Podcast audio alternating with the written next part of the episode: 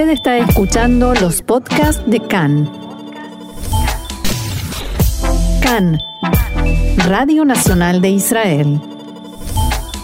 de la tarde, 43 minutos. Y antes de seguir con la información, vamos a reiterar, a tratar un tema muy, muy importante que tiene que ver con nuestra seguridad personal y que son las instrucciones de Picuda Oref, Defensa Civil. Y para eso ya está en línea con nosotros nuestro compañero de tareas, Gaby Astrovsky. Hola Gaby, ¿cómo estás? Hola Roxana, hola Diego. Eh, bueno, como siempre diría, el placer de escucharlos, aunque no sea en las mejores condiciones, pero bien que podemos estar informando toda la situación. Así es. Y vamos a comenzar por preguntarte, eh, Gaby, ¿qué debemos hacer cuando suena la sirena? Bueno, cuando suena la sirena, Roxana, lo primero que tenemos que hacer, la sirena nos da la señal de que debemos ir al refugio más cercano.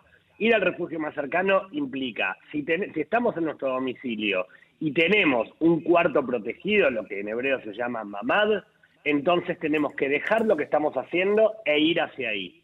En caso de que no lo tengamos, pero haya uno en el edificio, uno común para todos los habitantes del edificio, también tenemos que dejar de hacer lo que estemos haciendo y encaminarnos para ahí. En caso de que en el edificio, ni en nuestro hogar, ni en el edificio entero, haya un cuarto seguro, entonces lo primero que tenemos que hacer es salir del edificio, llegar a la calle y buscar el, el refugio más cercano o meternos en el edificio más cercano. El otro día vos decías, Roxana, esta indicación de que eh, cuando uno está en una situación por el estilo, cualquier edificio le abre la puerta a alguien que está caminando por la calle. Digo, no, no es excusa no tener a dónde ir en una situación como esta. Y además un detalle importante, Gaby, es que cada uno se fije en su barrio, en su cuadra, dónde está el refugio público más cercano para no tener que, en el momento en que está sonando la sirena, empezar a buscar como enloquecidos dónde me puedo meter. Exactamente, exactamente. La idea es que, bueno, en este momento estamos atravesando por esta situación, pero lo ideal es que uno siempre sepa qué va a poder hacer, estar de alguna manera entrenado para saber qué vamos a, de qué manera vamos a tener que reaccionar cuando llega este momento. ¿Sí? Perdón, Gaby, voy a interrumpirte porque están sonando las alarmas en el Consejo Regional Eshkol, en el Kibbutz Kisufim, en el Kibbutz Einashlosha, eh, ubicados en, ese, en esa área del Consejo Regional Eshkol. Sí, decías, perdón. No, te, escuchaba Roxana atentamente. Decía esto de siempre, más allá de esta situación de peligro por la que estamos atravesando ahora, que uno siempre puede estar de alguna manera, entre comillas, entrenado para saber de qué manera reaccionar y cómo podemos obrar cuando realmente una sirena suena. ¿Qué pasa, Gaby, si, si estamos viajando entonces?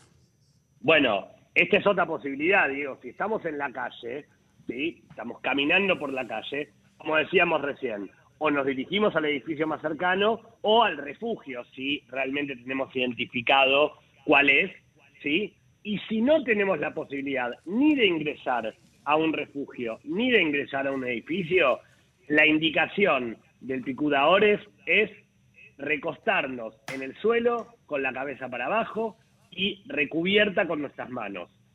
Esa situación hasta que deja de sonar la sirena y, por los próximos 10 minutos después de que deja de sonar la sirena. Ahora, si en vez de estar caminando por la calle, estamos viajando, ahí la situación de alguna manera se modifica, ¿no es cierto? Digo, tenemos varias posibilidades de considerar un viaje. Una es, por ejemplo, si estamos andando en nuestro propio auto, en un vehículo particular, ¿sí? Pues entonces la indicación es frenar el auto al costado de la carretera o de la calle por la que estemos circulando, tratar de bajar del auto y lo mismo que si estuviéramos caminando, dirigirnos al refugio más cercano o al edificio más cercano o quedarnos a un costado del auto a una distancia de por lo menos cuatro metros y recostarnos en el suelo y mantener la cabeza boca abajo y recubierta con nuestras manos. Gaby, ¿cuánto? Sí. Sí, Diego. Sí, sí, Perdón, seguila, termina la, respuesta que es importante. No, lo que decía era, Si en vez de estar en un auto particular estamos en un autobús, pues entonces hay dos posibilidades. Si el autobús es interurbano, el autobús interurbano tiene que obrar de la misma manera que un auto particular, es decir, pararse al lado de la carretera y dejar que todos los pasajeros bajen y se queden recostados en el suelo. En caso de que no lo haga, bien podría frenar su andar y que todos los pasajeros se queden sentados, pero eh, agachados por debajo de la línea de la ventana. ¿sí? Ahora, si el autobús fuera de una línea urbana, digo, estamos por ejemplo viajando de un punto a otro dentro de la ciudad de Tel Aviv, pues entonces hay que obrar de la misma manera que si estuviéramos caminando por la calle, bajarnos del autobús y entrar al refugio o al edificio más cercano. Y la pregunta que más escucho yo y la que más me hago a veces a mí mismo, ¿cuánto tiempo tengo para ir al refugio, no? Bueno, el otro día justamente decíamos, tal vez de esta manera, bueno, cuasi graciosa, ¿no? Pero eh, eh, la, idea es que el tiempo para ir al refugio es lo que suena la sirena. O sea, el tiempo dura lo que dura la sirena. Una vez adentro del refugio, hay que esperar a que deje de sonar, a no escuchar más la sirena y esperar otros 10 minutos para recién ahí, después de eso, poder salir del refugio. ¿Sí? ¿Esto por qué es? Mucha gente lo pregunta porque en caso de que haya algún impacto de algún cohete, de algún misil contra un edificio, ¿sí? o de que, eh, supongamos, el, misil sea derribado, sea eh, derribado por la cúpula de hierro, todas las partículas que pueden caer de ese misil, incluso se convierten en esquirlas que pueden lastimar a la gente. Algo muy común. Sí. Exactamente. Y una pregunta también común es, ¿la sirena suena en todos lados al mismo tiempo? Eh, ¿Dura lo mismo en todos lados? ¿Cómo, cómo están localizadas? No, exactamente, esa, esa es una buena pregunta, Diego, porque mucha gente se la hace. La sirena no suena en todo el país al mismo tiempo, la sirena suena en los lugares en los que se prevé una situación de peligro, ¿sí? Entonces, no es lo mismo estar en Haifa que en Farsaba, que en Ashkelon. Al momento en que hay un bombardeo en Ashkelon, no va a sonar la sirena en Haifa, salvo que en Haifa haya otra situación de peligro.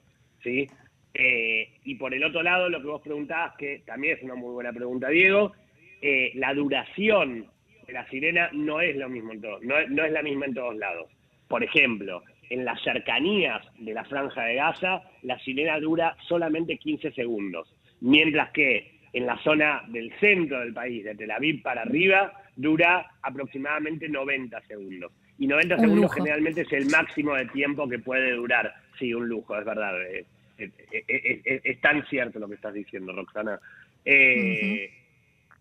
Sobre todo para, ¿no? para quien está en la zona sur, entendemos esa situación, pero, pero así todo, pero así todo es bueno saber que por más que sean 90 segundos, no hay que no hay que confiarse de esos 90 segundos. Claro. Digo, los 90 segundos son para irse al refugio. No es, ay, sonó la sirena, me voy al baño, me hago un café, eh, cierro la ventana, bajo la persiana y después entro al refugio. No, la sirena suena y lo que tenemos que hacer es encaminarnos al refugio y encerrarnos ahí lo más pronto posible. Por más que tengamos 90 segundos, una de las indicaciones que siempre da eh, el personal de Picuda Oref es, eh, perdón, es ante un caso de emergencia no hay que pensar, tan solo hay que seguir las instrucciones, porque las instrucciones son las que nos salvan, las que pueden ayudarnos a salvar vidas. Y Gaby, algo que quiero agregar es que tan importante como esto que decís de los 90 segundos o los 30 segundos, no tomárselo, tomárselo con calma, por supuesto. Eh, dos cuestiones. La primera es no correr, no correr cuando suena la sirena, porque eso produce muchos accidentes. Y la segunda son esos 10 minutos. Es muy común que cuando termina de sonar la sirena la gente diga voy a ver qué pasó. Abro la ventana o me asomo al balcón para ver dónde cayó el cohete o mucha gente incluso sale a la calle para ver lo que pasó o lo que está por pasar y eso es un error que puede costar más de una vida. Entonces, eh, a tenerlo en cuenta. ¿Sabes cuál es el error común, Roxana, en esto que estás diciendo? Tanta gente que de repente dice, ay, estoy adentro del refugio, pero no escuché nada, ya no suena la sirena y no escuché nada. Claro. No hay que confiarse del no, del no escuche nada. Ojalá no tengamos que escuchar nada, ojalá la sirena haya sido por una falsa alarma o porque se haya podido localizar un misil que estaba por caer y no cayó. Pero no podemos confiarnos de eso. Gaby, la última, y es una que en principio, eh, eh, de alguna manera es una pregunta que parece tonta, pero no lo es eh, realmente. ¿La sirena puede sonar en cualquier momento? Está buenísima esa pregunta, Diego, y sobre todo a mí personalmente me ha pasado de escucharla con mucha gente fuera de Israel y gente que nos escucha y que de alguna manera también se arma como esa como esa historia de qué pasa, de si todos estamos viviendo adentro de búnkers y, no salimos a la calle y no podemos continuar con nuestra vida. Sí, mm. la sirena puede sonar en cualquier momento, desde el punto inicial de que el ataque de Hamas puede venir en cualquier momento. Digo, se han pasado ustedes toda esta hora de programa contando cómo fueron todos los hechos en la noche. Por supuesto que uno no puede esperar a que ocurra y después pensar si suena la sirena o meterla a la mañana. La sirena suena donde en el momento que está presente el peligro, la situación de peligro. Bien, Gaby, eh, te agradecemos muchísimo y gracias por, este aporte porque realmente es, es, una información muy importante para todos nosotros quienes estamos aquí eh, viviendo esta situación.